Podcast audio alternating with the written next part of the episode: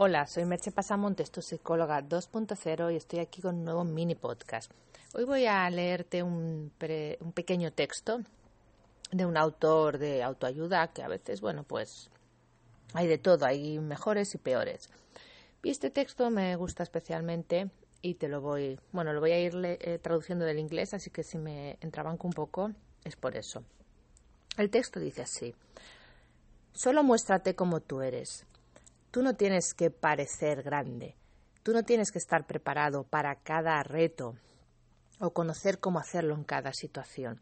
Tú no tienes que estar sin miedo o tener todas las preguntas o estar 100% listo. Nadie es todas esas cosas. Nadie nunca lo fue. Y no se trata sobre llegar a ser perfecto en absoluto.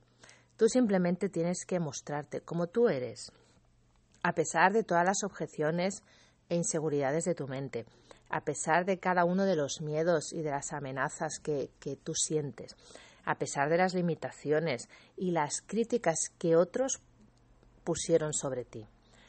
Al infierno con todo eso. Esta es tu vida, tu viaje, tu aventura. Y te está pidiendo que tú te muestres tal como tú eres. Eso es suficiente, más que suficiente. Eso es todo.